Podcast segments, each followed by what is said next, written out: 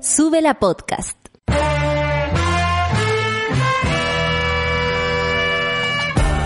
Cuando despiertas en otra sintonía, ves las cosas que otros no ven. Si a veces sientes que estás viviendo en Mordor, o como diría mi abuelita, te sientes como chancho en misa, este es tu lugar. Bienvenido al grupo de contención más diverso de la historia.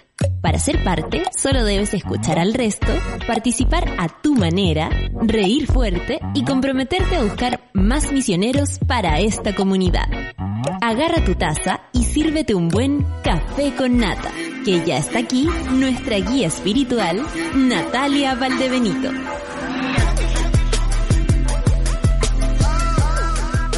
Días. No soy Natalia Valdebenito, soy la Sol nada más. Pero estamos al aire esperando a que nuestra compañera pueda conectarse bien. A veces tenemos estos pequeños desperfectos técnicos, pero ya vamos a estar de vuelta. Está al otro lado, viene por ahí. Eh, así que eso, les doy la bienvenida a la mañana en su de la radio. Bueno, la Claudia lo hizo también, la mañana en el café con nata.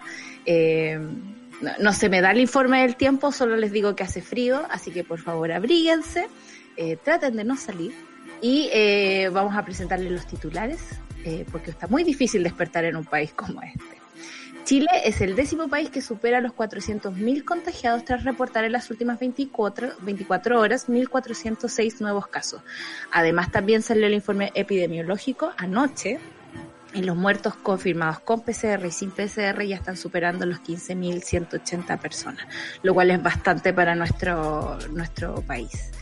Eh, en otras noticias, Jaime Beloli advierte que personas con COVID-19 no podrían salir de sus hogares para votar en el plebiscito, idea que también ha continuado el ministro París en distintas entrevistas a través de esto, estas horas, y cual vamos a comentar después con la nata eh, sobre eso.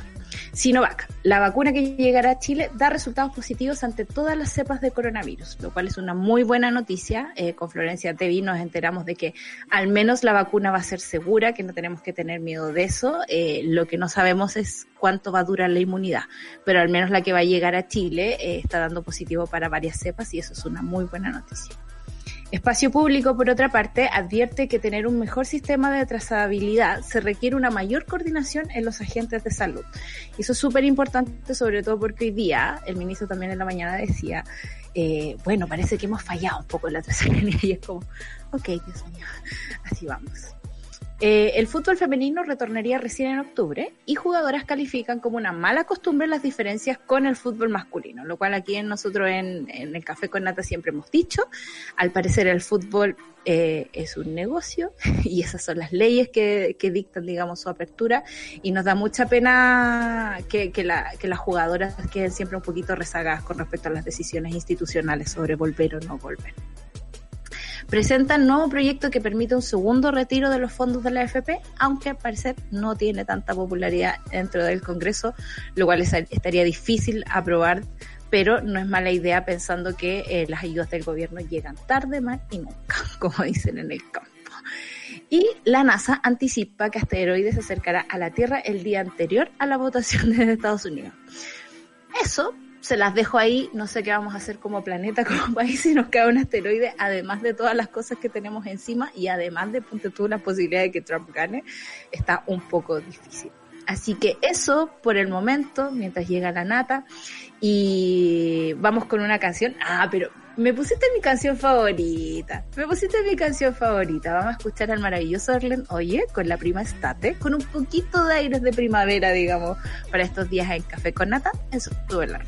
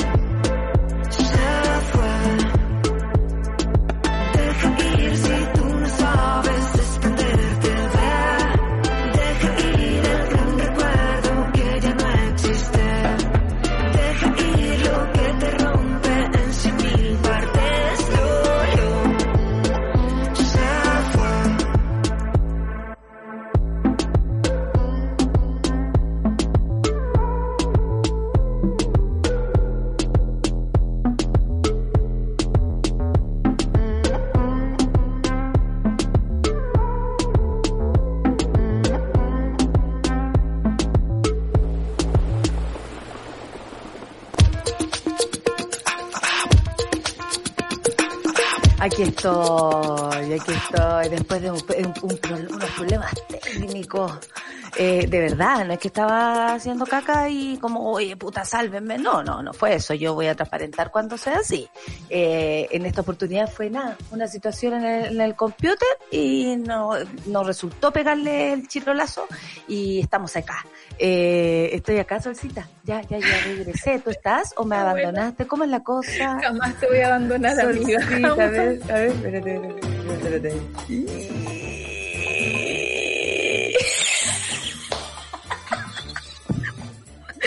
Ridícula. Ridículo, haciéndole un homenaje a, a grandes actores como Pato Torres y, y Rodolfo Bravo. Gran, grande Rodolfo Bravo. Grande Rodolfo Bravo, sí, por los que hacían así, ridículos. Oye, ¿tú? ¿Tú qué opinas, Will, Wilson? Porque como que se llamaban así.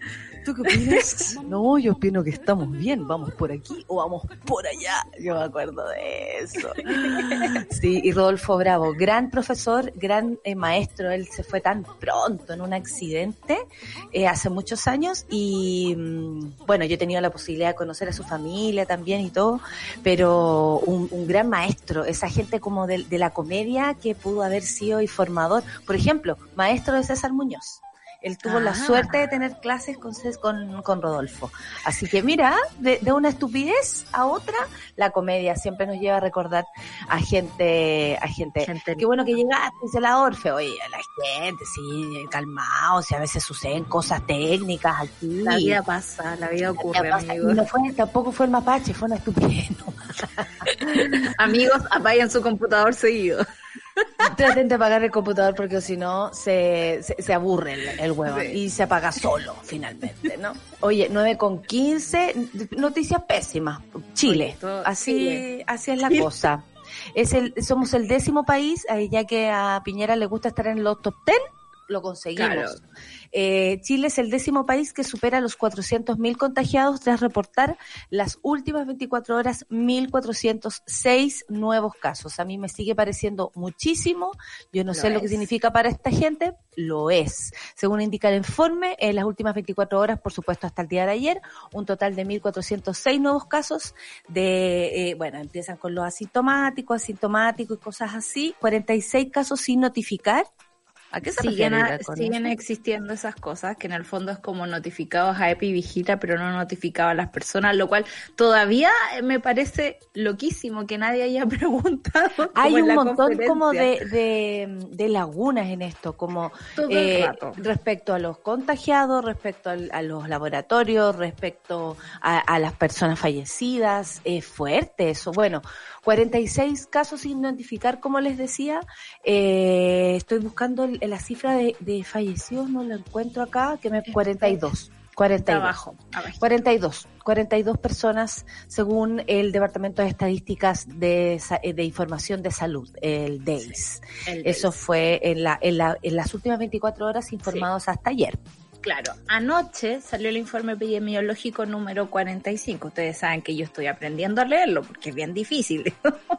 Pero Me al fin, al fin encontré la, la, el número de, ¿La de casos vacuna? fallecidos. Ah, te No. cachai, la sola encontró la vacuna. De pronto se dio cuenta que en su cocina, como no sabe cocinar nada, pero descubrió una vacuna. ¿Cachai? Y, a Santiago y mi cocina me atacó. Onda, se cayó un vaso con agua. to- todo fue horrible. Mi cocina me atacó, me, Me tiró dijo una olla, explotó una olla. Exacto, sí. Bueno, pero eh, en otras noticias y en malas, digamos, el informe epidemiológico eh, dice que tenemos 15.108 fallecidos confirmados con PCR y no confirmados, que sabemos que es primera vez en la historia que se usa el PCR como medida oficial, ¿no? En otros casos de gripe porcina, por ejemplo, y cosas así, bastaba con el diagnóstico del doctor, nada más que tenía que ver con el examen que tenían a mano, digamos, si era un escáner, si era un examen de sangre, digamos, el doctor era el que confirmaba. Y, y es súper loco porque eh, vamos a seguir siendo majadera y quizá como que decimos la misma noticia todos los días, ¿no? La mala Sí, noticia la- del la gobierno. la las buenas pesadas, sí, lo somos. Pero eh, es súper complicado porque la Contraloría está súper encima de los números del MinSal y eso me parece súper correcto en estos días. Ellos dicen, ustedes informan el, el informe del DEIS, pero no lo toman en cuenta cuando tienen que hacer el informe diario que se hace ya ahora vía telemática o digamos en, en la A propósito de estas lagunas, como de para qué sirven también los, los, moneda. han los- tenido los que datos. buscar, o sea, cada cierto tiempo hacen un ajuste y agregan nuevos muertos, pero en realidad no lo toman en cuenta cuando se lo están contando a la población. Estamos hablando de dos cosas distintas. Uno, cómo contamos y dos, cómo le contamos a la población. eh, el Que no debiera ser lo estamos. mismo, ¿no? O sea, debiera ser un poco lo mismo, ¿no? O sea, no, O sea, las no dos sirve. cosas las dos cifras deberían coincidir, Sí, no debiera haber una cifra para contar y otra para para para como Claro. como las cifras oficiales y la que te cuento. Como es como es como la edad que tengo y la edad que, que digo. Gorda, si es por eso, eh, yo te represento. Los los genes ayudan. 27 para siempre. No, no, ya a esta altura no, ¿sabes? No. Yo, no. yo he echado a perder con el, el legado familiar. Mis tías se ven mucho más jóvenes de, de la edad que tienen y yo lo he echado a perder con el Yo creo que tus tías han carreteado bastante menos. Yo te iba a Sí, decir eso, sí. A tu tía le. Una le- vida un poco más tranquila que la Sí, mía. la tuya un poco más licenciosa, lo cual me parece fantástico. Un cambio, bien, un cambio. Oye, pero Contraloría, tú dices que está encima de esto y hizo algún. Hizo algún. A ver, Ayer, ¿qué pasó ayer, con ayer, Contralorito? como. Tu amigo Contralorito, tu amigo Contralorito, te da ese datito para saber qué pasa. Sí, ayer, o sea, hace rato pidieron auditar las cifras y primero le decían, esto es muy raro. El Contralorito dijo, es muy raro esto Me de que gusta, usted... me gusta que lo diga con, con un poco de, de ironía siempre. Mira, ahí está el, el titular, dice Contraloría detecta diferencia de 2.200 muertes por COVID-19 entre informes del MinSal y el DEIS.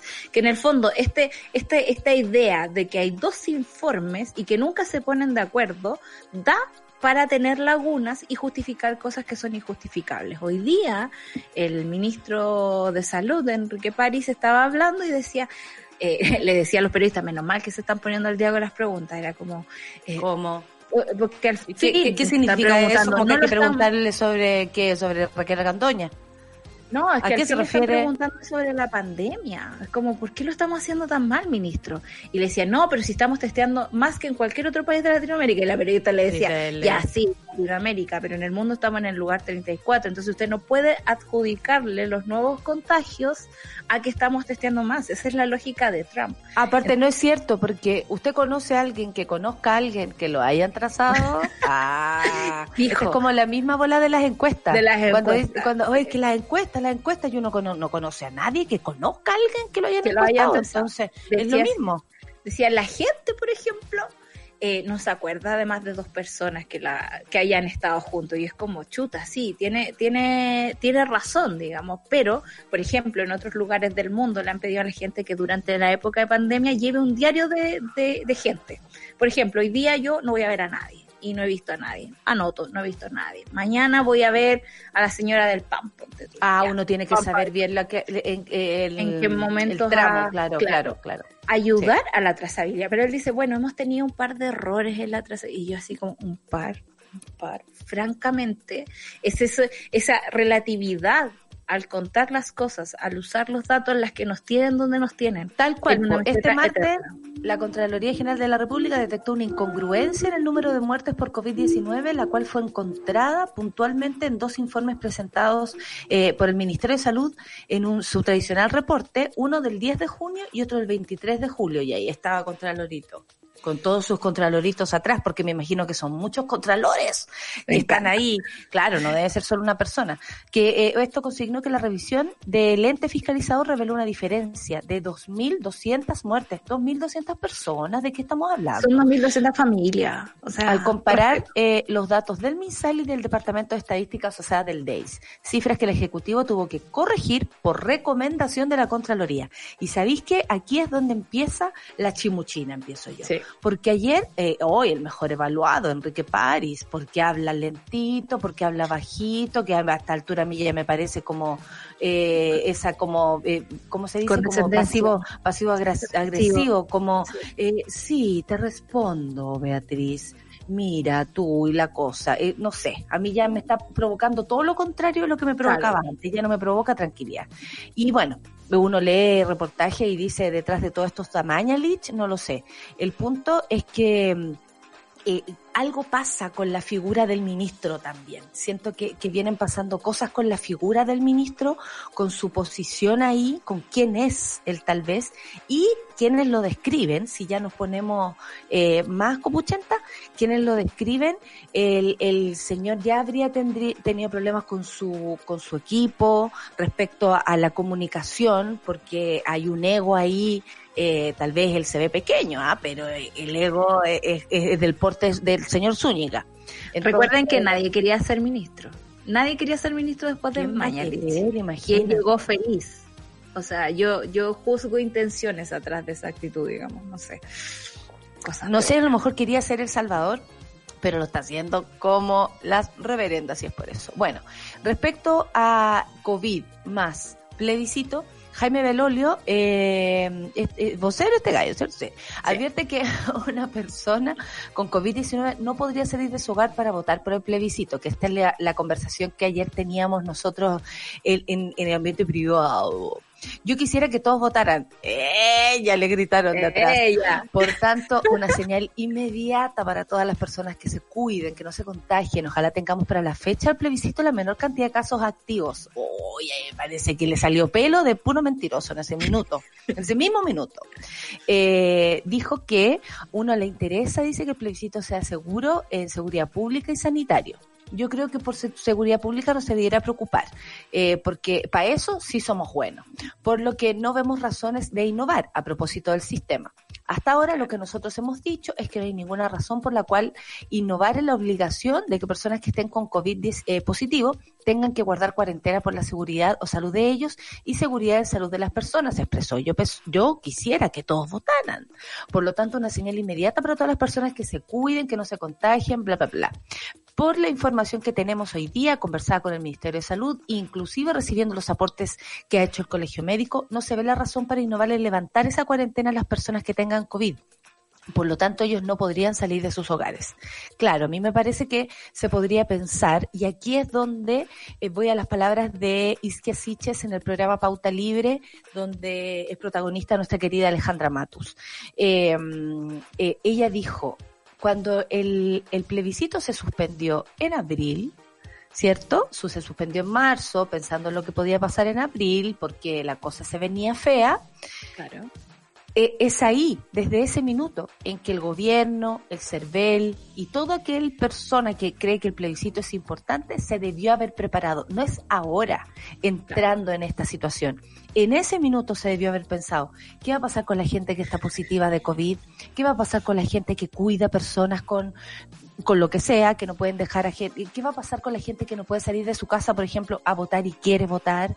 Eh, ¿Qué va a pasar con eh, las personas que están en los hospitales y quieren votar?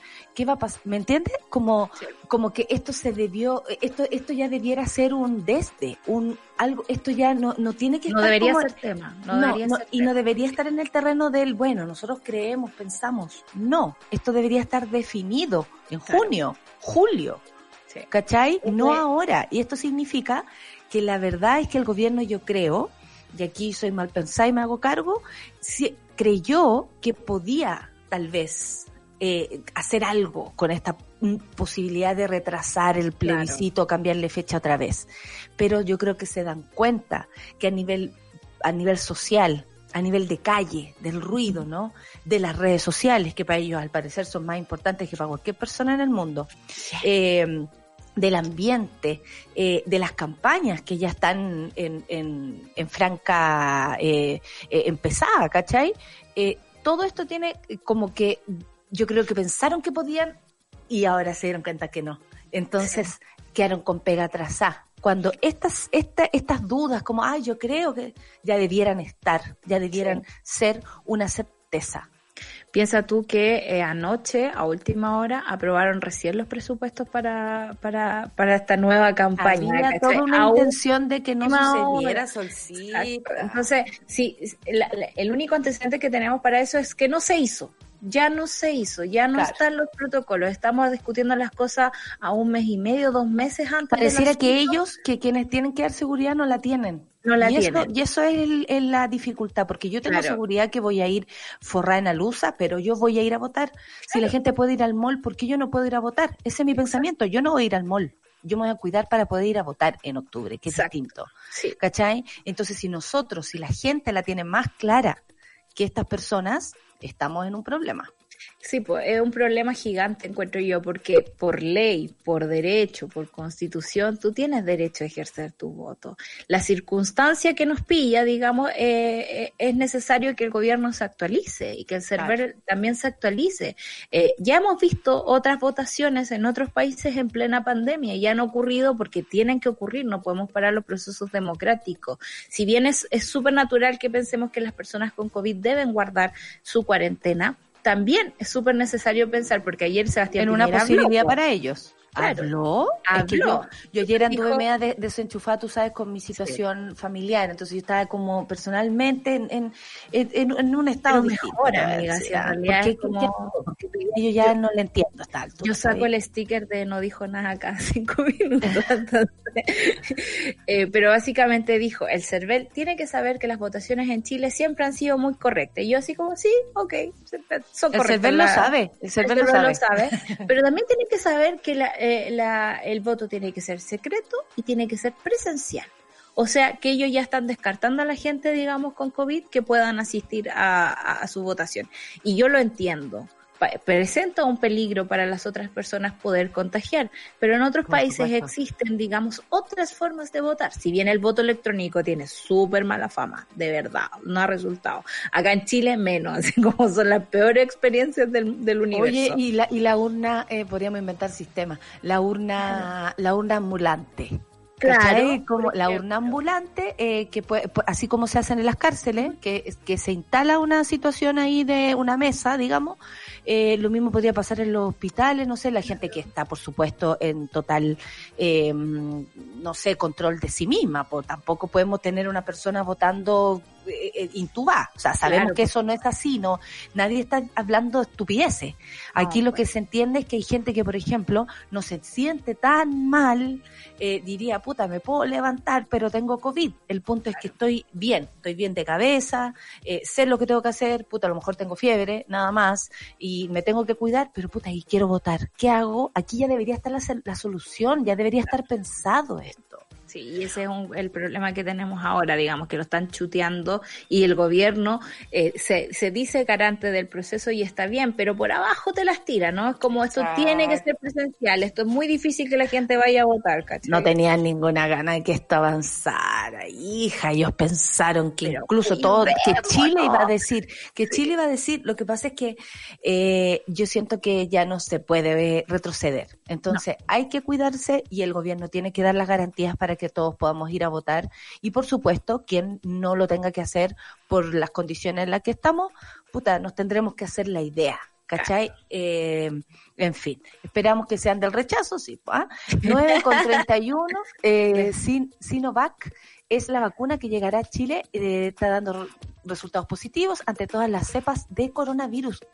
¿Cachai? Que un día una cosa, al otro día otra. Ayer, eh, todo mal, la OMS no hay vacuna, no, esta weá va a ser para siempre, ay, ay, ay, están todos así. Y ahora resulta que no. Esto tras ser testeada, eh, esto tras ser testeada, esto podría ser eh, buen testeate, claro. Eh, tes- ¿Te han testeado buen testeador? Es- dice, esto tras ser testeada en más de mil voluntarios con 20 diferentes cepas, tipos de cepas provenientes de Estados Unidos, Europa y Asia, que es lo que aprendimos ayer a propósito de, esta, de este señor doblemente contagiado, que al parecer hay más personas que ese caballero.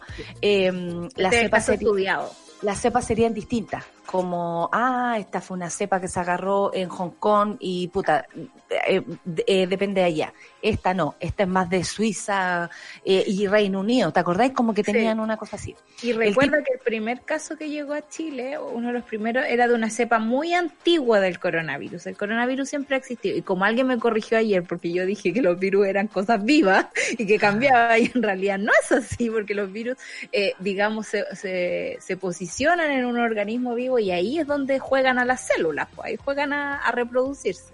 bueno, pero igual viajan por el aire y todas esas cosas, o sea, fuerte. El tipo de suero del virus del COVID-19 no ha cambiado. Nuestra vacuna puede neutralizar, dicen todas las cepas del virus a nivel global. Esto lo firmó el vocero de la empresa, Sinovac, una de las tres empresas chinas que lidera la carrera de, en el país asiático por conseguir una vacuna efectiva, por supuesto después del 3 de noviembre, cuando ya eh, Trump esté fuera de la carrera. En una entrevista publicada, el consejero delegado de Sinovac, eh, oh, ya todo esto me acordé de, Kim Jong-un, nosotros no comentamos nada, pero estuvo muerto, pero no estaba muerto. ¿Por qué muerto, lo dan por muerto? Siempre lo dan por muerto, pero es porque las Como a Patito Fres. que lo han dado como tres veces más.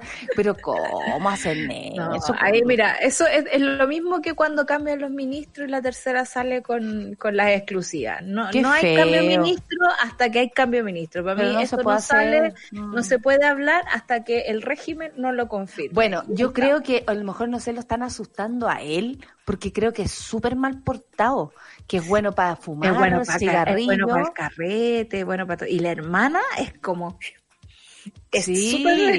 súper estricta. Sí, de hecho la cara que tiene, es que como que decían, esta, esta la, la villana que necesitamos para terminar el 2020 de, de lo que ha sido, de lo que ha sido esta película, digamos, ¿no? Exacto. Bueno, eh, hablando de nombres extraños, por eso lo decía, el consejo, el consejero delegado de Sinovac Jin Guaidong asegura que la vacuna ha dado resultados positivos contra más de 20 cepas diferentes. Esto es una buena noticia, por supuesto, provenientes en tanto de China como Estados Unidos, Europa o países de Oriente Medio. Descubrimos que todos fueron neutralizados, dijo. somos muy optimistas tras ver que el tipo de suero del virus del COVID-19 no ha cambiado.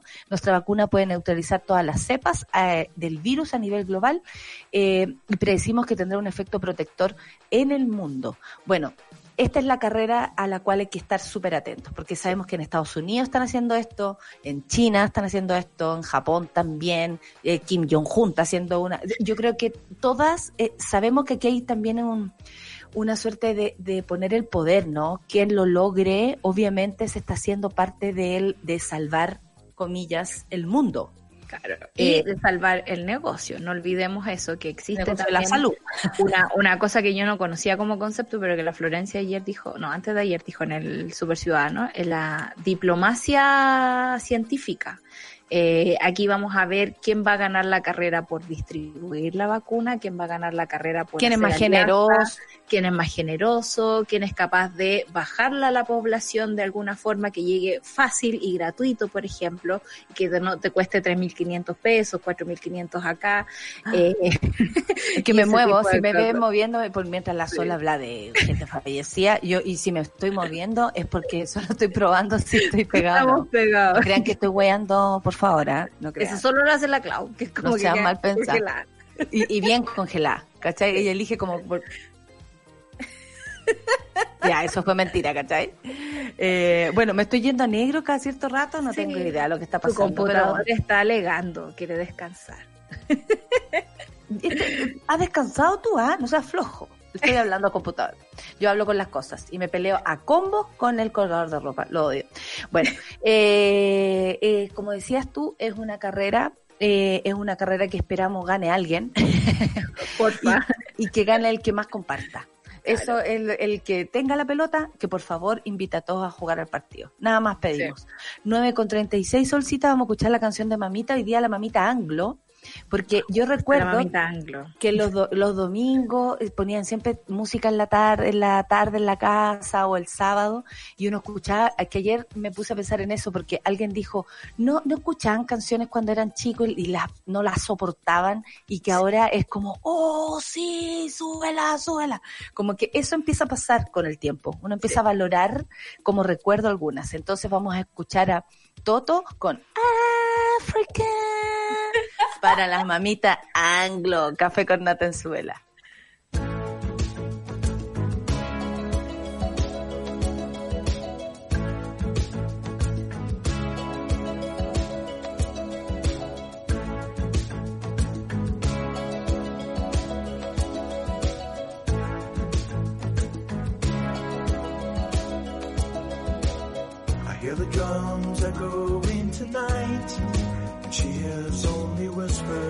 some quiet conversation.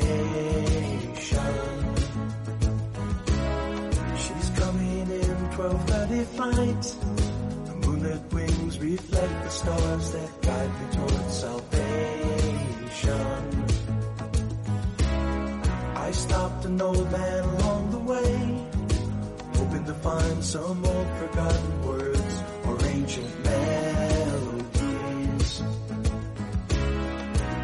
to me as if to say, Hurry, boy, it's waiting there for you.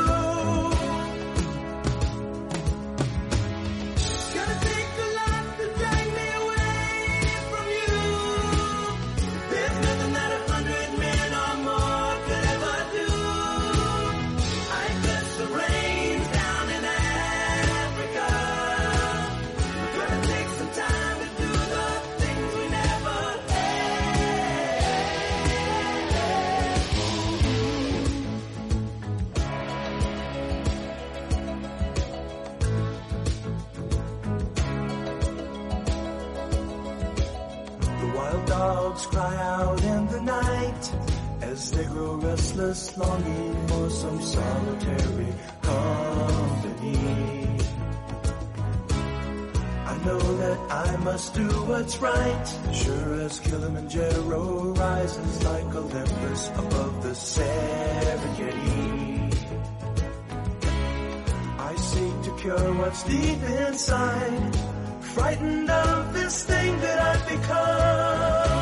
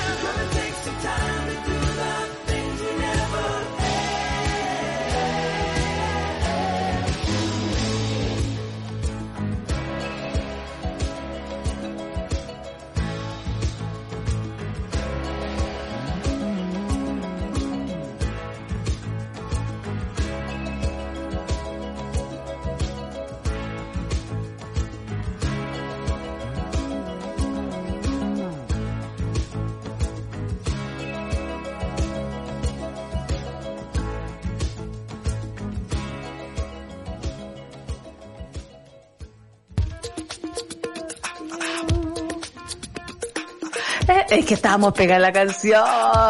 Eh, Oye, la, la, la monada estaba opinando, la Caro decía cómo, la Caro Orellana, cómo no cantarla, eh, que estaba buena. Mira, dice, me encanta esta canción, dice la Andrea, es más estilo de mi mamá.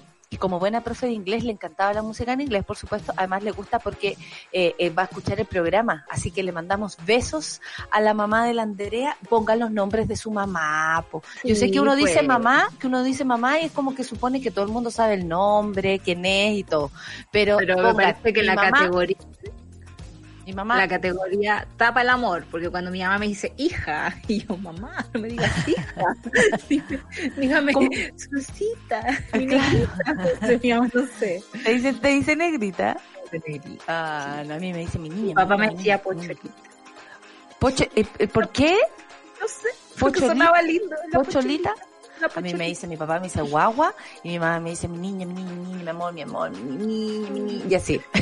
Y cuando vivíamos en el campo, los viejitos me decían el paquetito, porque mi mamá me envolvía en tres chales. ella es la culpable de mi frío, entonces Yo salía me yo, asusté, con ah. ella. Yo me asusté con ese nombre. Bueno, la historia que yo encuentro en el último show, que mi madre iba a la, a la, a la posta y me, me sacaban, era verdad, po, por, porque ella andaba con la cría aquí y le dolía el amor que sentía por mí, ¿cachai? Mi mamá es de esas que sufre de amor. De hecho, ayer le pregunté eh, si, ¿qué, qué haría ella en, eh, con la weá del Raquel, de la Raquel Argandoña, Ah, ¿cachai? ¿Qué te dijo? Porque la- y me dijo.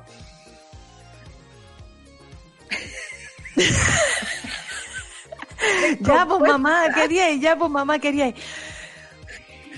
Y le dije, tú me defenderías ahí, weona, tú me defenderías. Y me dijo que sí, que ella sería capaz de todo, que le daría lo mismo, que se puso a llorar con la, con el, con el, con el testimonio, con mi hermana lloraban, porque como que se empatizaron con la madre Con que hay en Raquel Cantoya, ¿cachai? Y que después la vea, mi sobrina las vio llorar y le dijo, ¿por qué están, por qué están llorando con una señora que no conocen? Como que onda, ¿cachai? Entonces, mi sobrina tiene ocho, hay que decirlo, y ella percibió la estupidez. Eh, y, le, y le dijo al Martín, no entré a la pieza, están llorando con una señora que está llorando en la tele, así como, por- y después les dijo, ¿se les pasó? Porque, ah, como francamente. Eh, y, y Beatriz no tenía idea de lo que estaba pasando, pero lo encontró horrible. Así como muy, muy de, de- de mal gusto llorar con una vieja en la tele. Eh, sin saber quién es, imagínate. Beatriz siempre muy inteligente, muy despierta. Oye, mira, acá nos piden un saludo. Saluden a mi mamita, Mariela Cortés, que está un poco enfermita. Cariño desde Ovalle, qué alegría que volviste eh, a propósito de la solcita. Gracias a la Sol, también se llama Sol, la Sol Ortiz. Le mandamos un saludo entonces a Mariela Cortés, la mamá de la Sol, y, Ovalle, y nada, pues, besos y abrazos y que se mejore pronto. Por favor, por favor. Mi milagro, te dice tu mamá. Exactamente, Ah. amiga. Sí, porque lo de la manda también Fue real, De hecho, a ella no le gustó que yo lo, yo lo contara. No, No, no le gustó. Fue una pero no te- conversación. No te, tocó, a mí también pasó, pasé por Manda Lourdes. Mi mamá me vistió de Virgencita de Lourdes un año, de blanco con una cintita celeste. Mira, a mí, me, qué bueno que no teníamos tantos recursos para que mi mamá no hiciera eso, porque si no lo habría hecho, yo creo, pero estaba forrar lana. Pero la niñita, si mi mamá me trataba como muñeca, porque ella era tan chica cuando me tuvo a los 19 Ay, años, sí, que yo era su muñeca y me cambiaba ropa tres veces al día, pues para jugar. No sé si sirve esta weá que me compré, Sol, ¿sabí? ¿Eh? Eh, ya, eh, vamos, vamos, que va a servir. Pero que la enchufaste recién, amiga. Tenía que chuparla con el computador cuando entramos al Sí, programa. pero no sé, no está calentando la weá. Eh, no, para calentar las manos tal vez va a servir la cuestión. Sí, te lo me llegaron dos Para las dos manitas. a las dos manos. Oye, eh, eh, eh, estábamos ayer muy expectantes porque hay un proyecto, un segundo proyecto, vo- volvemos a, la, a los titulares, que permite, eh, un proyecto solamente, por supuesto, que quiere que se permita un segundo retiro de los fondos de, las AFP. Estuve escuchando, este proyecto lo encabeza Pamela Giles, estuve escuchando el proyecto y la verdad es que la justificación de los diputados, diputadas que están de acuerdo con algo así, solo tiene que ver, y eso lo, ella era súper enfática en decirlo, eh, en que el gobierno no ha dado las soluciones económicas, eh, no las ha dado y no las ha dado a tiempo. Claro. Hay personas que en todo este proceso no han recibido ninguna ayuda, ni la caja, ni el bono, ni el 10%, nada. ¿Cachai? Entonces hay una preocupación también por quienes sacaron su totalidad del, de, de, de los fondos. de los fondos, o que el 10% era generalmente todo lo que había, ¿cachai? Claro. Entonces, mm, eh, por supuesto que este es un proyecto que, que, que, que va a ir a más de 3 millones de personas, eso es lo que se espera, no incluye a quienes ya sacaron todos, eh, y por eso decía Pamela Giles, eh, ojalá hubiese un proyecto que también, y ellos lo están pensando, contuviera a todas las personas, porque hay muchas que están, que no, que no califican, en ninguna, eh, Claro. como si tú fueras ya una fila, así como, ¿en cuál fila me tengo que poner? no, no, califican ninguno. no califico en ninguna, ¿cachai? No soy ni tan independiente, no tengo un contrato hace rato, no, tanto, no entráis, no entráis. Entonces está súper complicado eso. El diputado independiente también, Karim Bianchi, eh, propuso un nuevo retiro del porcentaje de los fondos desde diciembre para mitigar los efectos económicos de la pandemia. También lo dicen por el efecto del tiempo. Ha pasado tanto tiempo que como no hemos tenido, por ejemplo, el, eh, el- la ley Arturo Lonton a propósito de los servicios Básicos. básicos. eh, Trabaja Andrés, pero la ley es de Arturo. Siempre hay un hermano que trabaja más que hizo la cama por los dos y, y Claro. finalmente el, lo- el premio se lo llevó Arturo. Eh, la ley Arturo todavía no sale, entonces tam- eh, muy complicado lo que ha tenido que vivir muchas familias. Y el punto que me, que me gustó que pusiera Pamela Giles era en la cantidad de mujeres que han estado sobreviviendo frente a esta situación. ¿Por qué? Porque son jefas de hogar, porque tuvieron que dejar de trabajar, eh, muchas porque no, porque por ejemplo algunas se levantaban muy temprano, iban a dejar la cría a la, a la mm, sala cuna, después se van todo el día a trabajar y en la tarde retiran a los hijos de la sala cuna. Y ese sistema, muchas mujeres podían resistir, trabajar y vivir, trabajar y criar gracias a ese sistema. El punto es que ahora con pandemia no ha sido posible, porque tampoco se ha dado una ayuda para que la mujer tenga la certeza de quedarse en su casa trabajando, porque tampoco del trabajo la ayudan en eso, eh, y criando, ¿cachai? Es muy difícil eh, es esa mezcla, como ya bien la sabemos. Claro, es súper difícil y es como súper hipócrita por parte de nuestro país, ¿no? Porque los niños primero, todo el rato la familia primero, pero cuando tenías un cabro chico te dejan sola. Si no es por las redes de apoyo que las mismas mujeres han creado, no sé, porque te lo cuide la abuela, que era el principal eh, problema de estos días, porque a los abuelos hay que cuidarlos, ¿no? Se calentó quemé, mucho. Me quemé, pero no está calentando la taza, pues, weona, me quemé la mano. Pucha, ay, ¿qué vamos a hacer? Vamos a tener que buscar un Estoy sistema viendo para tu café. Yo creo que lo mejor sería que le hicieran un termo de café en la A lo mañana. mejor- pero a lo mejor la taza es muy gruesa. Puede ser también. Hay que cambiar la taza. Compartiendo, eh, ustedes saben, me disperso y la solcita me... me No, yo no me soy muy concentrada. Si pasa un pajarito, yo me queda la escoba acá. Bueno, el Pero- proyecto cuenta con la misma característica que el primero. Incorpora la posibilidad de reintegro para poner los fondos a disposición del afiliado en otras necesidades futuras. Por esto, el afiliado tendría la posibilidad de reintegrar los fondos eh, retirados para poder solicitar otro retiro, incentivando de esta manera la reposición de los fondos. Si en el fondo tú no podéis sacar, si la sacáis todas, es como que perdiste, ya de ahí no podías hacerlo nada más. Entonces aquí quedaría como en un loop eh, para la posibilidad de poder sacarlos en otro momento que a ti te aflija, digamos, el asunto. Exacto, el documento dice un retiro permanente en el tiempo acompañado de la posibilidad de reintegro permiti- permitirá a todas las personas poder reaccionar de manera rápida y diversa eh, a las diversas contingencias que desorden sus finanzas estacionales.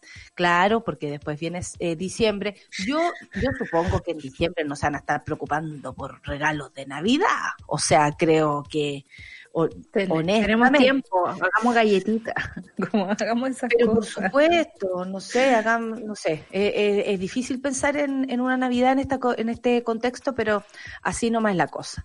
Te informo también que tú sabes cómo este año ha sido el año de mierda, porque yo pensé que años anteriores eran malos, Pero es pero este, hija, llegó a puntos insospechados. La NASA anticipa que asteroide se acercará a la Tierra el día anterior a las votaciones en Estados Unidos. ¿Cómo le gustaría a Donald Trump que esto fuera real, weón?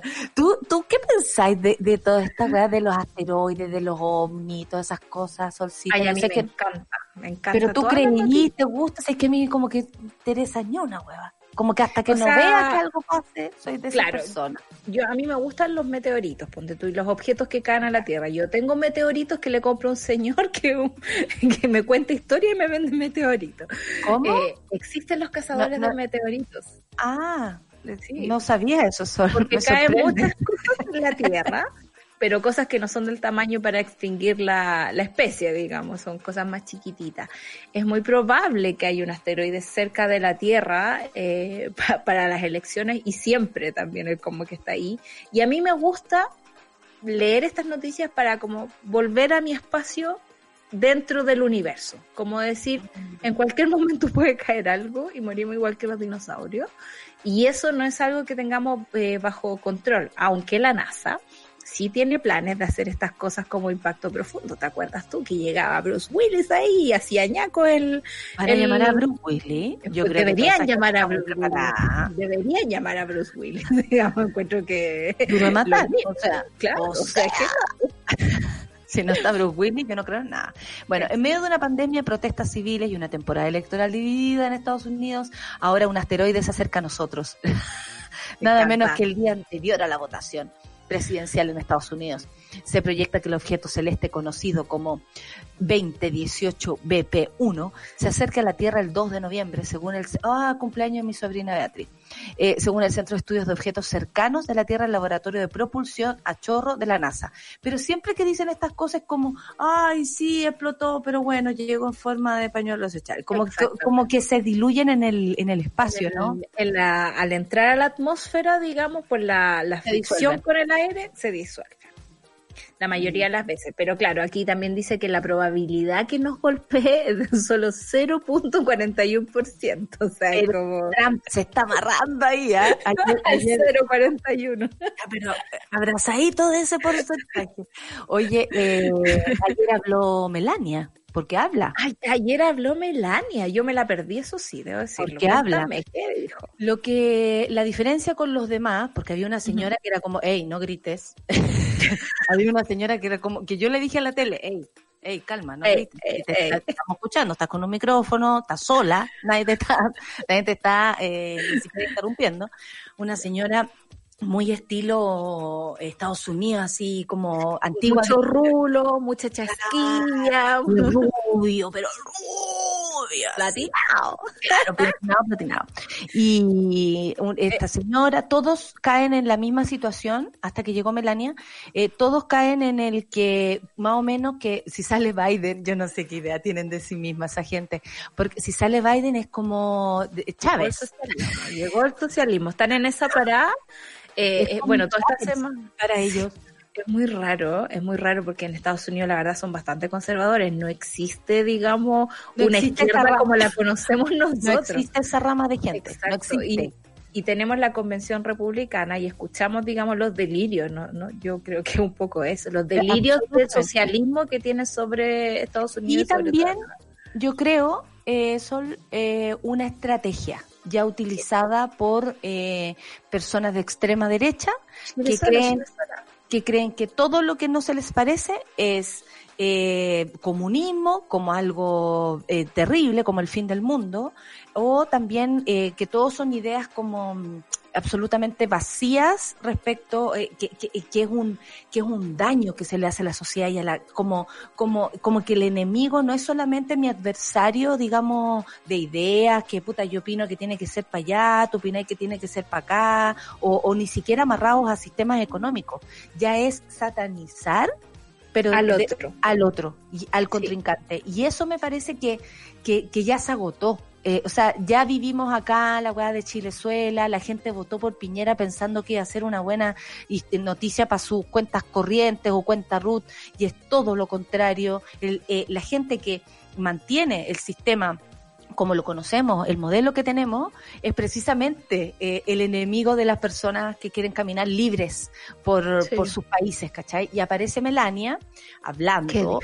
Eh, claro, es muy medicada, yo supongo, esa es mi idea de Melania, ustedes saben. Y yo fantaseo. Yo sé, yo fantaseo con Melania. No la juzgues, ¿ah? Y, No, eh, yo no no, no, sea así, ¿ah? no sea así. Eh, vivan los políticos. Y, eh, y eh, ella fue la única que, por ejemplo, saludó a todas las personas que habían tenido problemas con el coronavirus.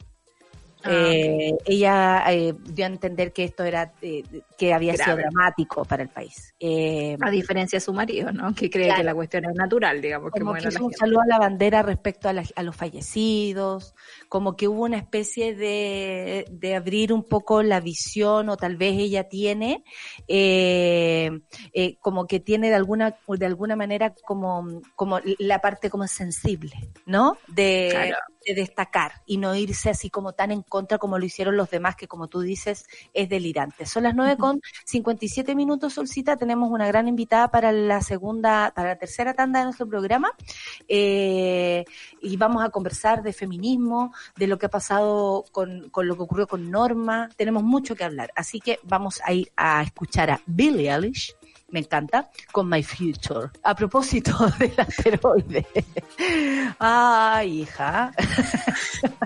Ay, hija, no sabemos. qué 0.41% de probabilidad. ya, pero eh, eh, como dice César, habiendo posibilidades, hija, puedo llegar a tener un tumor. Son, eh, son las 9.57, café con nata en su vela.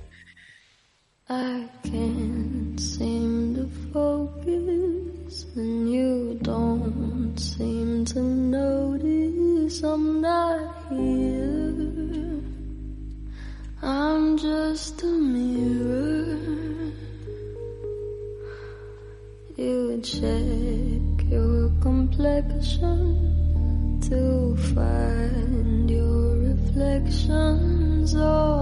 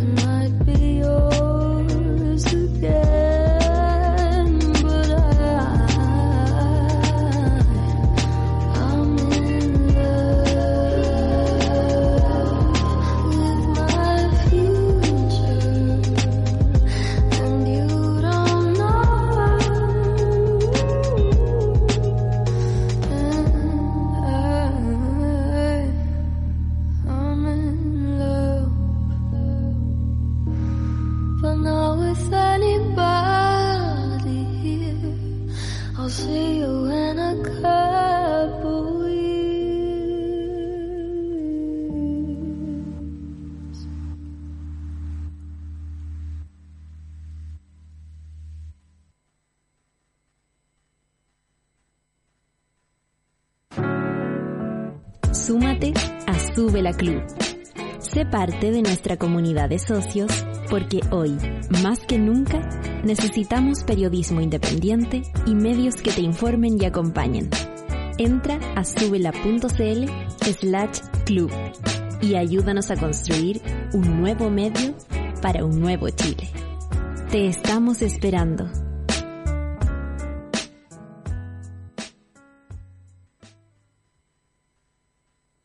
Crea tu propio espacio con los nuevos mouse y teclados de Logitech. Minimalistas, inalámbricos, modernos y silenciosos. Encuéntralos en spdigital.cl. Escudo Ámbar es una cerveza diferente a las demás. Su cuerpo es robusto, con carácter. Tiene un color cobrizo que la hace distinta. Malta caramelo para un sabor tostado único.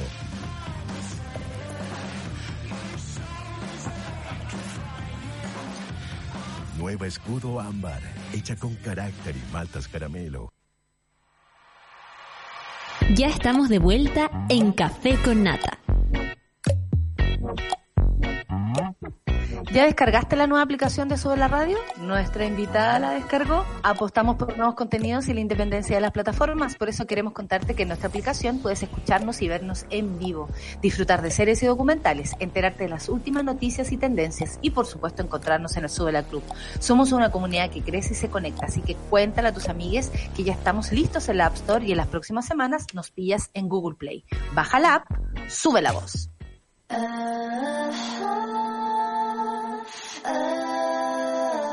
La revolución será conversada o no será. El panel feminista lo hacemos todas en Café con Nata. 10 con 3 minutos y teníamos hace rato ganas de conversar. Bueno, con Abofem siempre es un gusto conversar, pero a la Bárbara, porque siempre la Bárbara se pasa para el super ciudadano y nunca se pasa para el, para el café con nata. Y nos saludamos y todo, hola nata, le echamos la talla, pero la Bárbara nunca, nunca viene para acá. Entonces, ahora aprovechar que está de, de con mucho trabajo, lo sabemos, y Está de turno. está de turno. Le agradecemos que esté acá, Bárbara Sepúlveda, eh, parte de Abofem, por supuesto, abogadas Eh, eh, ¿Cómo estás, Bárbara? En este país. Gracias, Natalia. Y ¿Cómo oye, está en gracias este por, la, gracias por la invitación, primero, eh, al Café con Nata. Nos había tocado venir. Yo también tenía muchas ganas de venir, te lo te digo. Para mí es un honor estar acá con usted, Ah. Natalia, Sol. Bueno, siempre la, la chiquilla y Charlie, Luis, Claudia, que ya nos vemos súper ciudadanos. Pero, pero sí, siempre, siempre un gusto estar además en Sube la Radio, que me encanta. Aparte que, que tenemos la posibilidad de conversar, pues, de, abrir también nuestras propias, yo creo, visiones sobre el feminismo que es- están, bueno, las mujeres sí nos exponemos a eso, pues, a, a la contradicción, sí nos atrevemos a decir, oye, esto me parece, no me parece, mucho más, incluso que, que uno podría pensar que la, que la represión que hemos sufrido como género no, nos ha imposibilitado aquello, y no, las mujeres dudamos, pensamos, avanzamos, retrocedemos según lo que vaya ocurriendo y eso me parece como más vivo, como que la mujer está viva su, su manera de ver las cosas.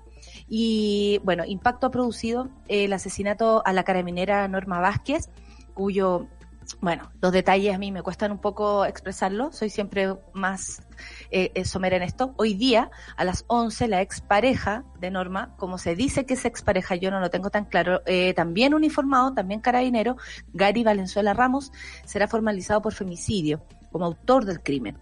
La Asociación de Abogadas, ustedes, ingresaron una denuncia a Contraloría para que se investigue y aclaren cuáles fueron las medidas que se tomaron por carabineros eh, de Chile para el resguardo. Porque, Bárbara, sí sabemos que Norma hizo todo lo que había que hacer, ¿cierto? Siempre se nos dice, la ministra sale diciendo, hay que denunciar, hay que denunciar, como si fuera algo muy fácil, como si fuera algo eh, expedito, como si fuera algo que, que te diera la posibilidad. Y Norma lo hizo. Norma tiene 20 años, probablemente avanzó, avanzó, ¿no? Eh, todo lo que te demoraste hacer tú, ella lo hizo en menos tiempo. Norma le avisó a su familia. Norma se puso en manos de expertos, comillas, y a Norma la mataron igual.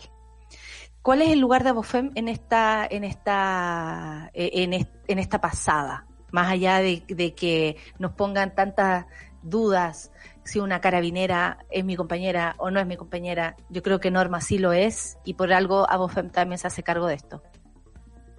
No, de todas maneras. O sea, desde el primer momento nosotras anunciamos que esto era un femicidio. Normalmente las fiscalías anuncian homicidios eh, antes de calificar. ¿Por qué? Porque hay que estudiar el tipo penal. Es un tipo penal nuevo que, está vigente desde este año. Eh, es un poco más complejo porque tiene elementos teóricos que otros tipos penales no tienen. Por ejemplo, el femicidio se produce cuando se asesina a una mujer por razones de género. Entonces, ¿qué entendemos por razones de género? O sea, hay que empezar a estudiar también las causales. Por lo tanto, nosotros entendemos los recuerdos que toma el Ministerio Público. Sin embargo, vimos como en el transcurso de los días ya se toma la decisión de eh, formalizarlo por femicidio consumado. Cualquier femicidio es condenable de todas maneras y nosotras no vamos a hacer esa distinción. O sea, Norma tenía un uniforme que podría haber tenido el uniforme de enfermera, de médica, de, obrera de la construcción y no para nosotros no habría una distinción. Sabemos que muchas veces se ha tratado de distorsionar el delito de femicidio intentando hacer pasar eh, homicidios eh, de otro tipo, por ejemplo, eh, productos del incendio en el caso en el sur con el matrimonio Luxinger-Mackay. Eh, y se ha tratado también, de, yo creo, como de utilizar en el fondo como una contraargumentación política para tensionar el feminismo, así como condenas todas las muertes o no las condenas. Pero nosotras no estamos hablando de condenar las muertes, estamos hablando de, de cuando hablamos de un femicidio, es un femicidio y eso, como no, no, hay forma, creo yo, de, de, cuestionar que en este caso además lo hubo. Más allá de la relación de pareja, Nata, porque sí. también nosotros, bueno, no manejamos los antecedentes que hoy día, en, en, una hora más, se van a exponer en la audiencia de formalización. Eh, hay algunos, algunas cosas que dijo su hermana, por ejemplo, de respecto de una eventual relación de pareja que ellos habrían tenido. Por lo tanto, ahí la causal es directa, inmediatamente. O sea, el hecho de haber sido expareja lo convierte en un femicidio. Sin embargo, hay otras razones de género que son destacables aquí y que están en la norma penal. Por ejemplo, la, la, el hecho de que se haya producido violencia sexual previa. Sí. antes del femicidio. Eso sabemos que existió. También, por ejemplo, el hecho de que se haya producido por la negativa de ella a tener una relación sentimental o sexual y que eso también se podría develar hoy día en los antecedentes.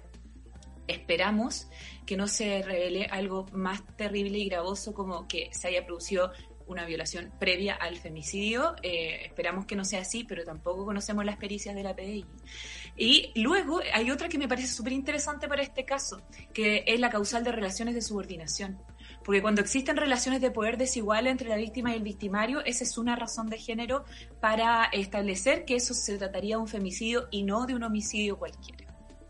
Perfecto. Bárbara, y en esta denuncia que ustedes están eh, poniendo en Contraloría, ¿qué es lo que se pretende eh, como periciar o investigar? Porque nosotros tenemos acá claro que Norma hizo como el conducto regular, hizo lo que tenía que hacer.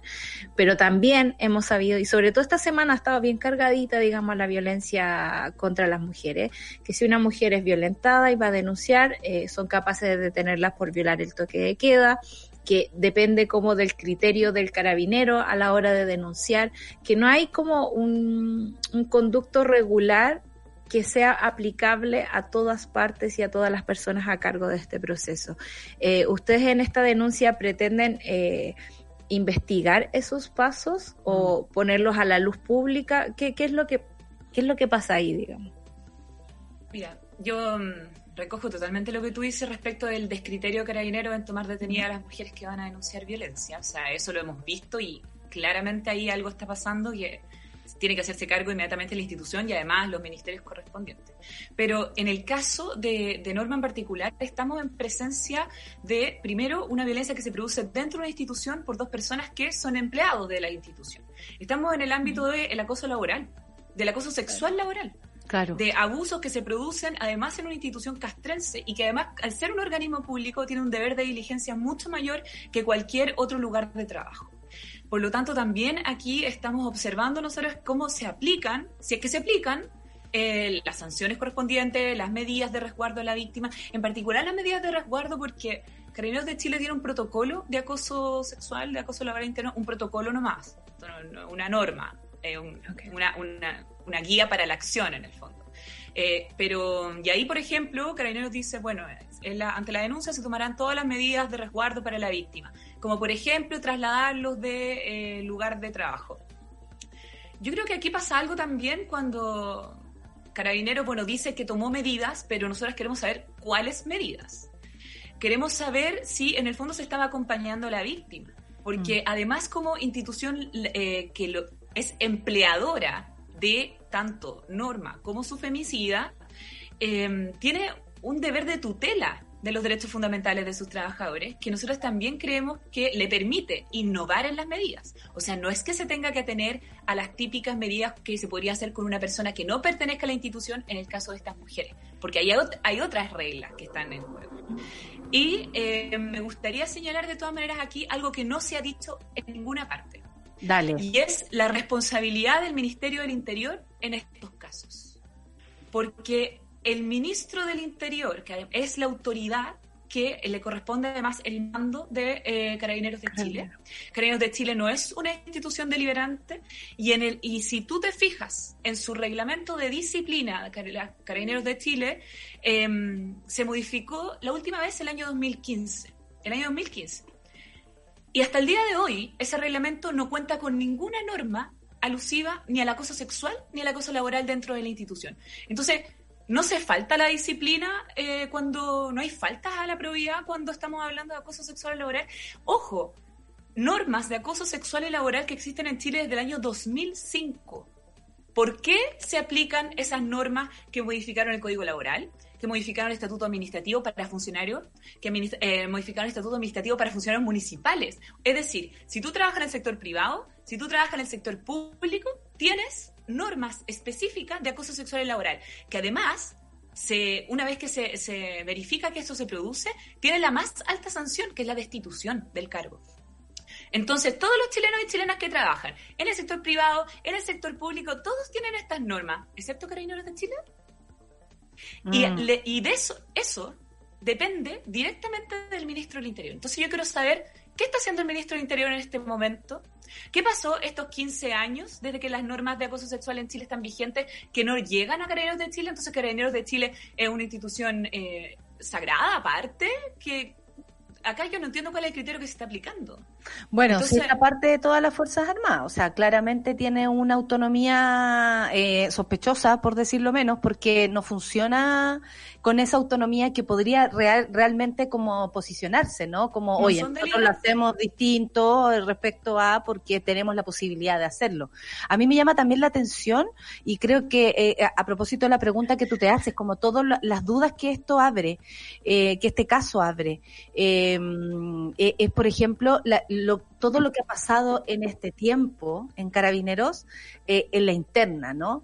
¿Cómo, ¿Cómo lo han pasado las mujeres trabajando ahí? ¿Cuántas, Exacto. cuántas tal vez se fueron porque no fueron bien tratadas por sus compañeros que probablemente dentro de esta burbuja que es Carabineros se sentían más protegidos para abusar, para pasarse eh, eh, los límites respecto a sus compañeras, para el maltrato ya sea verbal eh, o, eh, como tú hablas, la subordinación, que para ellos es esencial respecto a quién, si es coronel, si es general, si es cabo o lo que sea. Entonces, se me abre una duda. Si la realidad de norma, por ejemplo, es una realidad extensiva, si hay más normas ahí que Sin se duda. fueron, que miran ahora desde lejos y dicen, bueno, hijos, yo no fui carabinera por esto. Nata, pero es que lo que tú dices es clave porque finalmente, mira lo que pasa cuando tú no tienes una norma de acoso sexual laboral. Entonces yo pienso, obviamente que hay acoso sexual y laboral dentro de Carabineros de Chile, por supuesto que lo hay. No, eh, evidente, no, este no es el primer caso de la historia de Carabineros. Ahora, si no hay normas que dicen acoso sexual, acoso laboral como causal, por ejemplo, de falta a la disciplina, falta administrativa, eh, cuando hacen esos sumarios, ¿por Mm. qué lo hacen? ¿En qué causales usan? Entonces, ¿en qué quedan? Quedan como en un cajón desastre que se llama faltas a la probidad en general. Entonces, después, si hay eh, carabineros dados de baja o sancionados o trasladados por haber acosado sexualmente a sus compañeras o compañeros, no sabemos, en esos casos lo eh, van a verse en, en su hoja de vida como falta la probidad. Y eso, Y en el fondo, es blanquear, por supuesto que es blanquear el, el, el hecho de que es obvio que hay casos de acoso sexual y acoso laboral. Por eso te digo que es muy injusto esto, que ellos no tengan esa normativa cuando todo Chile lo tiene. Y esa, esa injusticia, ¿tú, tú, tú crees que es una cosa como de, de ingenuidad? U otra, otra, hay otra intención atrás. Lo digo porque cada vez que te he visto, no sé, en, paneles de televisión, por ejemplo, sobre todo para el, el caso de, de Ámbar, eh, había un montón de experitos de la PDI y gente asociada a las investigaciones que todo el rato hablan de no vamos a hablar de ideología de género, de partida, usando esos términos, eh, vamos a hablar de que todas las personas son iguales. Y tengo la intención, la, la, impresión de que, no sé, pues cuando fuimos a denunciar de que habían hackeado la cuenta de Suela de Twitter en, en Carabinero, Carabinero no tenía idea ni siquiera que era Twitter. Hay como un desfase en lo que tienen que saber o ya está demasiado normalizado el abuso como que en el fondo ya, como que ni siquiera lo ven. Esa, esa es la impresión. O sea, porque con, sobre con todo- la, con las declaraciones de la señora esta que dice, bueno, hicimos lo que se podía nomás, pues como Claro. lo que estaba a la mano, como Pamela Olivares, la jefa de bienestar de carabineros, claro. O sea, ¿qué, ¿qué nivel de naturalización hay en estas instituciones que nos deja ver que sobre todo, no sé, en los últimos días las mujeres han estado súper eh, aporreadas, digamos, acá en Chile? Que a, es- a eso voy con que tienen, ellos tienen un protocolo de acoso. O sea, obviamente que reconocen que eso puede pasar en su institución, pero no tienen normativas para sancionarlo. Mm. Entonces, ¿qué significa eso?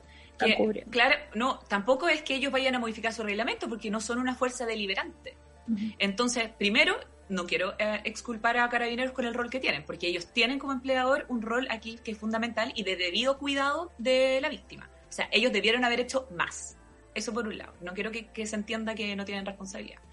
Pero segundo, eh, también está eh, aquí, cuando tú dices es ingenuidad o, o es una opción política, quizá una voluntad de no hacerlo, bueno, apuntemos a quién hay que apuntar. Que responda el ministro del Interior por qué Carabineros de Chile no se ajusta a las normas chilenas de acoso sexual y acoso laboral en el trabajo. ¿Por qué no? Yo creo que ahí hay una respuesta política interesante. Yo no tengo la respuesta. Y creo que sería importante interpelar al ministro para que la tenga. Por supuesto, de hecho, sabéis que se me había, se me había como olvidado dentro de la cadena de responsabilidades respecto a esto, porque es llamativo el caso de Norma a propósito, bueno, de su juventud.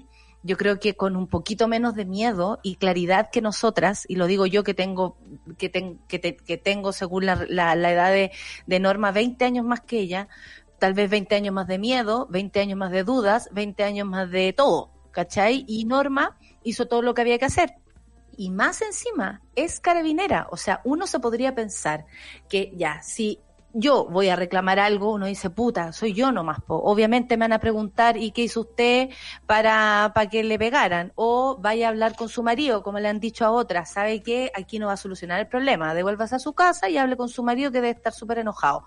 No es el caso, porque ella además es carabinera. Entonces uno pensaría que la institución hace algo para protegerla. Sin embargo, eh, pese a todo, y ahí es donde a uno le, le- le- no sé, se me hacen hoyos en la cabeza tratando de descubrir esta situación, cómo, cómo salir de esto. Hoy día, en la mañana, me entero de una noticia de un gallo que también amenazó a su pareja con hijos eh, presenciando esto. Tres hijos, dos menores, o creo que cuatro, dos menores de 10 años, que una niña de 10 años tuvo que salir a pedir ayuda para que, y llega carabineros, la típica, no, no pasa nada, ¿cachai? Eh, por miedo, yo me imagino que ella la tenían amenazada y el tipo después amenaza frente a carabineros a esta mujer y le dice, yo te voy a matar. ¿Qué pasa con este, eh, con este tipo? No se sabe si va a quedar en prisión preventiva, siquiera, porque tal vez no le hizo el daño que tenía que hacerle. Entonces aquí es donde uno dice, ¿qué tipo de víctima hay que ser? Porque no te alcanza a ser carabinera, no te alcanza que te hayan tratado de violar, no te alcanza que te estén amenazando con un cuchillo, ni que te ni que te amenacen frente a los pacos. ¿Qué tengo que requisitos tengo que cumplir honestamente para ser protegida por el Estado, por, por el Estado de Chile y por la sociedad completa? Es que es realmente lamentable porque, como tú dices, finalmente este tipo de casos dan una señal muy fuerte respecto además de, de cómo no entendemos la violencia de género, porque uno esperaría, bueno, ella es carabinera, tiene entrenamiento de combate, tiene entrenamiento eh, para manejar armas, maneja armas, tiene una pistola. O sea, te- o sea uno podría decir eh, en cualquier, no sé, eh, mentalidad un poco televisiva, pensar que ella es la que se va a poder proteger de Tiene línea directa con los pacos. Claro, por ejemplo. Y, y entonces yo creo que también eso nos presenta estas preguntas como realmente cómo funciona la violencia de género, cómo funciona también la desactivación de la psique de las víctimas, que las la subordinan más allá de, que esta sea una institución castrense y que la subordinación está de perogrullo. Aquí además había una distancia tremenda entre el rango que ella tenía y el rango de él. Muy difícil también eh, oponerse también a, a muchas muchas cosas simbólicas que están detrás de unas instituciones jerárquicas como esta. Mm. Y yo, de todas maneras, estoy de acuerdo contigo, porque además nuevamente nos trae la pregunta de la, quién es la víctima ideal, en el fondo. ¿Cuál es la víctima que el Estado va a proteger? Pero ¿cuál es la víctima, además, creíble, que tiene, una, que tiene un relato verídico, a la cual no se le cuestiona, a la cual no se le humilla en un juicio? O sea, ¿quién es esa mujer realmente? Y, y, es posible que, que, eso además exista. Y la idealización de las víctimas es un problema tremendo en la cultura judicial. Lo hemos Nosotros visto lo hemos... con el caso de la maná, por ejemplo, que la chica no había dicho los, los suficientemente fuertes no. Claro. eh, no, es, claro. La incapacidad de, de oponerse. Cuando se asume que la incapacidad de oponerse es consentimiento, porque así de brutal es. Entonces, te, eh, tomaste un poco, no te podías oponer mucho, entonces estás consintiendo.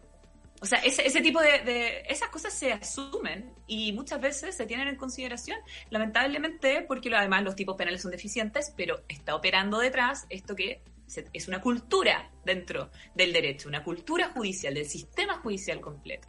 Mucha resistencia para, para interpretar de otras formas también lo, los derechos. ¿Y para por qué es importante la perspectiva de género frente a estas cosas? Po? Que siempre la intentan sacar. No, no, no, no, no. Si aquí, no te, eh, aquí es la justicia nomás la que tiene que operar.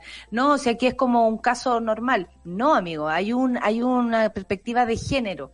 Bárbara, ¿por qué es importante que la Constitución, eh, que aprobamos, por supuesto, eh, la Constitución y todo lo que venga, es importante que tenga una perspectiva de género? Bueno, precisamente porque al no haberla hemos, hemos detectado todas estas deficiencias, son falencias.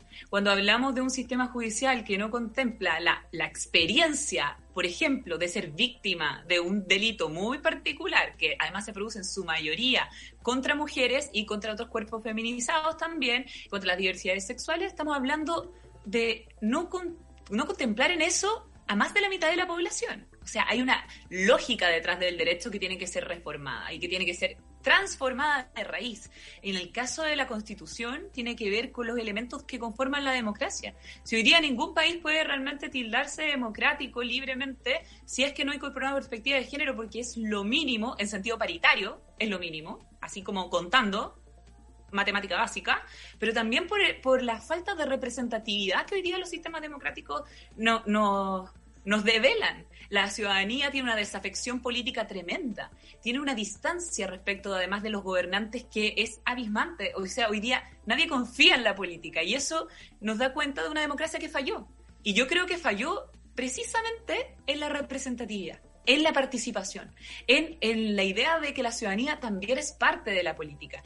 Y eso, ese relato eh, de distancia, el relato neoliberal que caló muy fuerte en Chile también, eh, tener una, una, constitución hecha en dictadura hiperjerárquica, donde, el poder, donde la participación ciudadana es ir a votar cada cuatro años, donde el poder se lo distribuyen unos pocos, está totalmente masculinizado, y, y, en masculinizado no me refiero a hombres homosexuales, o sea, evidentemente, ni tampoco de pueblo originario, sabemos quiénes ejercen el poder.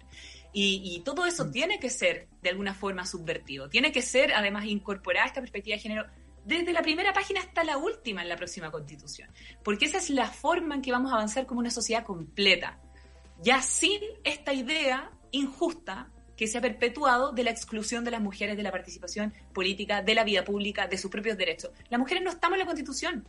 E, e, esa frase, hombres y mujeres son iguales ante la ley, no solo es completamente falsa porque no se realiza, porque no se materializa nunca, ni siquiera en el derecho, porque todavía existen muchísimas leyes tremendamente injustas y discriminadoras, sino que además solo nos nombra una vez y para eso, para más encima decir que somos iguales ante la ley cuando sabemos que no lo somos.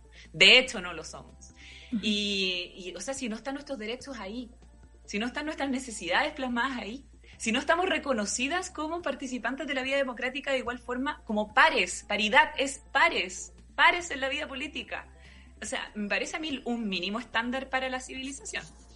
¿Y a cuántos años lo estamos de ese mínimo estándar de civilización? Porque incluso nosotros estábamos aquí, al menos yo un poco cuestionada, porque en el, en el, en este caso, digamos, la, la empatía natural e inmediata no se me dio, digamos. Carabinero es una institución que nos ha violentado un montón, sobre todo durante las últimas marchas, y aún entendiendo de que toda mujer violentada necesita ser protegida, eh, ¿cómo hacemos pasar, digamos, al sistema jurídico? ¿Cómo lo hacemos pasar de curso, digamos, para que logremos, digamos, una protección real? Porque existe la intención, existen mujeres como las de Abofem, digamos, que están ahí eh, trabajando, digamos, desde los cimientos, todo este tipo de cosas. Y pero tantas mujeres en territorio, ayudándose Claro. unas a otras como se puede, como se puede, buscando... ¿Cómo, cómo, cómo logramos, digamos, el, el avanzar un poquito más allá de todas estas barreras de entradas que tenemos las mujeres para entrar incluso en la Constitución?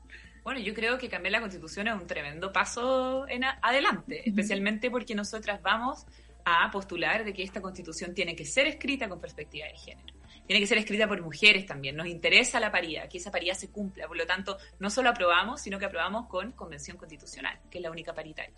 Y, y creemos que en en ese sentido también se avanza, porque cuando tú, piensas la constitución como un marco jurídico, como, como las, las reglas del juego, evidentemente después tiene que venir una adecuación normativa del resto del ordenamiento jurídico. Todas las otras leyes se te- van a tener que adecuar a la nueva constitución. Por lo tanto, también creemos que primero viene la constitución y segundo viene todas las reformas de las leyes que hoy día realmente producen efectos discriminatorios, aunque aparentan ser neutras.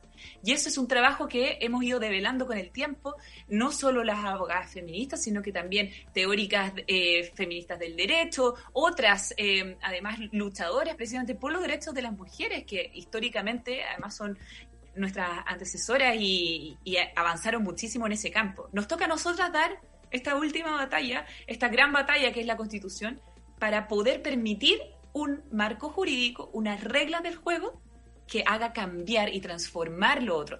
Y obviamente que yo lo veo desde el derecho, pero cuando también pensamos una constitución hoy día no lo pensamos solo para las leyes, lo pensamos para transformar las relaciones sociales, cómo nos relacionamos entre hombres y mujeres. Y eso es posible. Y de hecho eso es una obligación del Estado. El Estado cuando firma los tratados internacionales de derechos humanos, eso es lo que, a eso se obliga, a, a hacer transformaciones socioculturales también. Entonces, podemos avanzar de todas maneras. No creo que tengamos una, una distancia tan grande con esos cambios. Creo que requiere una voluntad política transformadora y para allá vamos con la Convención Constitucional. Eso. Oye, con ese final, y ¿sabéis qué? Yo me voy a quedar con algo que dijiste tú y que personalmente no había, mm, no, había percibido como algo tan importante, que es que el Ministerio del Interior se haga parte de esto. Porque ya que en algunos momentos les encanta salir rodeados de pacos atrás, usar a las carabineras también como usar, y hablo de usar, a propósito de igualdad de género, que les gusta hablar eh, de eso sin entender en la profundidad de lo que están diciendo, me parece que el caso de Norma viene a, a poner las cosas en orden, lamentablemente, eh, a propósito de la pérdida de su vida. Y eso me parece triste, porque es de, o sea, que tenga, la ley Gabriela existe porque Gabriela murió. La ley Samudio existe porque eh, Daniel murió.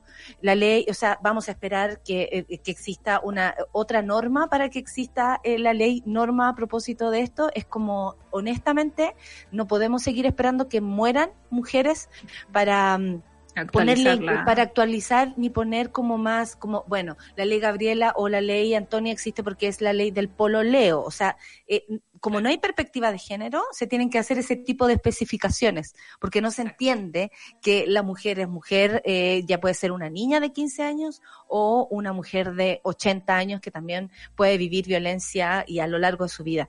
Entonces y que me es un problema estructural, y que es mucho más complejo y que no se puede abordar por, por partes, por pedacitos. Es, es absurdo, eso no va a producir cambio y nosotros también lo hemos dicho. Por eso nos preocupa que la ley, por ejemplo, que establece el derecho a vivir una, libre, una vida libre de violencia, esté durmiendo en el Congreso. Pero si esto es urgente. Ojalá fuéramos O sea, camioneros, hija, para sacarla lo más rápido posible, ¿viste? Que eso sí que avanza. pero parece que no tenemos rueda.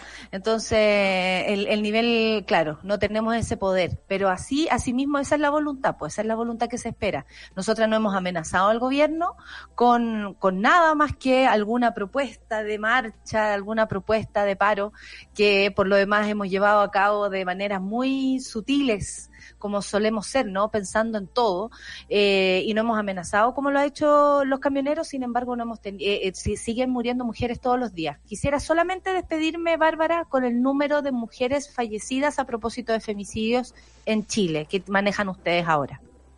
Sí. Eh, según la Red Chilena contra la Violencia, que es el estándar que nosotros utilizamos, son 31 femicidios hasta el 2020. Es muchísimo, es muchísimo y sabemos que la violencia también en cuarentena, sin utilizarla como lo ha hecho la señora Paula Daza, ha sido bastante también altísima en estos tiempos, porque sabemos que muchas quedaron confinadas con sus abusadores y con sus agresores y eso también nos preocupa. Eh, muchas gracias Bárbara por haber estado esta mañana con nosotras. Eh, veremos lo que pasa ahora a las 11 a propósito de la formalización y Napo explicaciones al ministerio. Me gustó que lo dejaras aquí como parte importante de, de lo que hay que exigir y también poner en, en vista. Muchas gracias, Bárbara, que te vaya súper bien. Gracias a ustedes. Ahí, despídanse con la sol, despídanse todos. Muchas gracias por No podemos terminar contentas, pero bueno, vamos luchando, no dejamos esto, vamos a seguir weyando, weón, a seguir weyando, no vamos a parar, no vamos a parar. Eso es lo único que yo le puedo decir a la gente que nos está escuchando, como siempre pensando en las que no se atreven aún a gritar. Gracias, Bárbara, que te vaya súper bien. Le damos la bienvenida a Rayen Araya. ¿Cómo te va, Rayen? No es un tema feliz en el que estábamos. No, pues pero me encanta ver a la Bárbara, nuestra queen, la Bárbara, porque además, además es seca, No, se siempre tiene nomás, explicaciones extraordinarias. Sí, pues, pura super ciudadana, pero nada que ver Yo, con yo, nada. eh, siempre felicito el trabajo de Abofem, porque qué importante ha sido la aparición de una organización de abogadas feministas para justamente ahondar en materias de género, lo que ha costado además que las consideren en cada una de las discusiones, en los paneles, en los programas, en el espacio público, y me alegro que eso se vaya consolidando. Así que, pues digo, evidentemente estamos hablando de otros lugares, pero no de Súbela. Y que excitan además mucho y que estimulen el- la creación de grupos, de grupos de es. mujeres que protegen a otras, de profesionales. Eh, me parece maravilloso que así como exista BOFEM, esto eh, se abra y existan más abogadas feministas defendiendo, más mujeres eh, a- eh, eh, al servicio de Doctora otras. feminista, profesora feminista, estamos en todos los gremios que haya Sí. Declaración de aquello. Oye, em, hoy día es miércoles, los miércoles, sí, es miércoles, sí, me confirmo que es miércoles, todavía se me pierden los días. Miércoles 26 de agosto, Nata, ¿se nos va el semestre o ya se fue? Ya se fue el Se semestre, fue el- empieza el que- segundo ya. Cachaste que hoy día estaban hablando de que recién va a terminar el primer semestre escolar. Está como, va como con el calendario atrasado, estuve escuchando a Alejandra Rápida de Educación guachín. 2020 ahí hablando al respecto. Pero bueno, me concentro de vuelta en lo que nos convoca, que no tiene nada que ver con la educación, sino que tiene que ver con eh, nuestro sistema carcelario. Y hemos venido hablando de esto de alguna manera también vinculado a espacios donde las situaciones de mujeres han surgido, ¿verdad? Cuando hablamos de eh, casos en que se han accedido a beneficios y cuáles han sido las consecuencias de aquello, como la historia eh, de Ámbar, y otras situaciones en que en general en materia de encarcelamiento hay principalmente mujeres, por ejemplo, presas de eh, situaciones de narcotráfico, eh, de microtráfico y terminan allí. Y la verdad es que cuando hacemos ese, ese mm, como clasificación de quienes están al interior del sistema, a veces dejamos de mirar que las condiciones en lo general son bien terribles. Y cuando aparece esta especie de eh, cultura punitiva que tenemos en nuestro país, que todo debe terminar con un castigo en la cárcel, perdemos de vista lo que significa estar tal vez incluso menos de un año adentro de un lugar que no garantiza condiciones de vida que se supone es de una persona que está privada de libertad como único castigo, no como un sujeto que puede estar eventualmente eh, Aparte, expuesto a tortura, a una serie de condiciones que Y aparte lo relativo, lo relativo de aplicar la, la prisión preventiva. Bueno, claro, la prisión se, rela- se tema relativiza, o sea, o sea, se relativiza la forma en cómo las personas también llegan ahí, porque puede ser, o sea, eh, en la misma celda podemos estar por, por unos CD, en algún tiempo se habló de eso, ¿no? A propósito de la muerte de- de- del, del, del incendio en la cárcel de San Miguel, como también por una violación. Entonces, obviamente, al no haber distinción, tampoco hay reinserción, tampoco hay una forma de entender cuál es tu, cuál es tu crimen respecto al Porque el no otro. se rompe finalmente el círculo de violencia que ocurre allí. La semana pasada mirábamos la situación de la prisión preventiva como una especie de castigo previo a una sentencia, donde además en muchos casos se termina eh, casi pidiendo disculpas porque no correspondía a la prisión preventiva, porque la persona termina siendo inocente. Hoy nos vamos a concentrar en el siguiente paso, en cuando existe una sentencia y la persona ya permanece al interior, ya pasa a ser parte del el recinto penal como parte de la población carcelaria que se les llama, y resulta que las condiciones de vida tampoco están garantizadas. Eh, lo vamos a analizar con la gente del taller de periodismo avanzado de la Universidad Católica a través de un reportaje que vamos a ver en unos minutos y luego de eso vamos a estar conversando con Rodrigo Bustos, que es director jurídico del INDH, el Instituto de Derechos Humanos, que han elaborado informes eh, de manera reiterada y tienen además recientemente unas recomendaciones que son 10 sobre cómo debiese abordarse esto y las mejoras urgentes que necesita nuestro sistema carcelario. Perfecto. ¿Qué vamos a ver a continuación, Rayen?